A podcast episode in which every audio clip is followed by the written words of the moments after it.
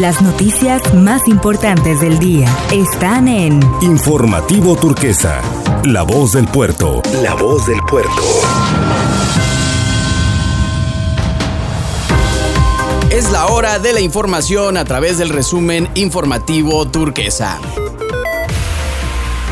Luego de que se estableciera por segunda semana consecutiva el color amarillo en el semáforo epidemiológico del COVID-19 en Colima, los prestadores de servicios de hospedaje consideraron buen augurio para poder cerrar el año con mejores resultados que el 2020.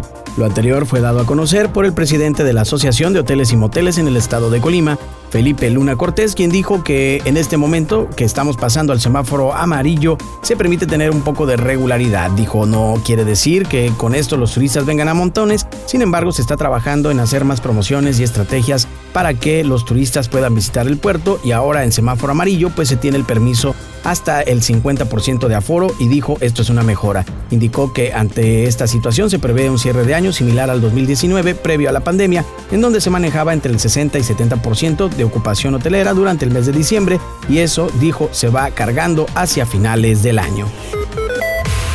Luego de dar a conocer que en el estado de Colima se mantiene una tendencia a la baja en cuanto a los casos según los registros de las últimas cinco semanas, la titular de la Secretaría de Salud en la entidad, Leticia Algado Carrillo, enfatizó la importancia que tiene la vacunación y el seguimiento a las medidas de protección sanitaria para continuar evitando mayores contagios. Respecto a la vacunación, explicó la funcionaria estatal que es sumamente importante que la ciudadanía se aplique el biológico, pues ha sido ampliamente demostrable que tener la vacuna reduce las manifestaciones graves y así se evita la muerte por esta causa. En este sentido, ponderó que en lo que va del presente año hasta la semana anterior se habían registrado 21.914 casos, de ellos 15.389 no se habían vacunado y de los 19.915 que tenían atención ambulatoria, 13.631 no tenían la vacuna. De los 1.999 hospitalizados y 1.758 no se habían vacunado y de las 998 defunciones, 831 no se aplicaron la vacuna, lo que representa el 83% de los decesos por COVID ocurridos en Colima en el año 2021.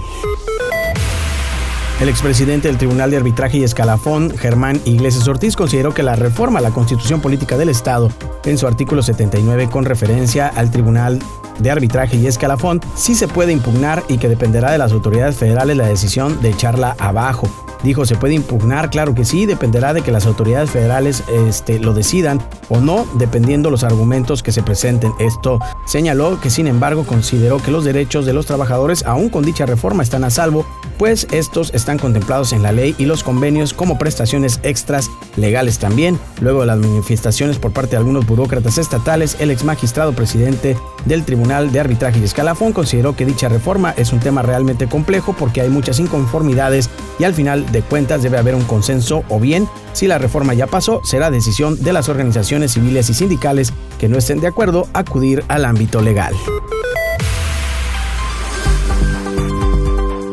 Este es el pronóstico del clima para el día de hoy, emitido por el Sistema Meteorológico Nacional. Para el puerto de Manzanillo tendremos intervalos nubosos. Temperatura actual 31 grados, temperatura máxima 33, sensación térmica 34 y una mínima de 26 grados. Vientos del sur de 5 a 10 kilómetros por hora. Una puesta de sol a las 7 de la tarde con 49 minutos. Sin probabilidad de lluvia para el puerto de Manzanillo. Y hasta aquí el resumen de las noticias más relevantes del día. Soy Esael Cisneros y lo invito para que siga pendiente de la información a través de su informativo turquesa. Las noticias más importantes del día están en Informativo Turquesa, La Voz del Puerto. La Voz del Puerto.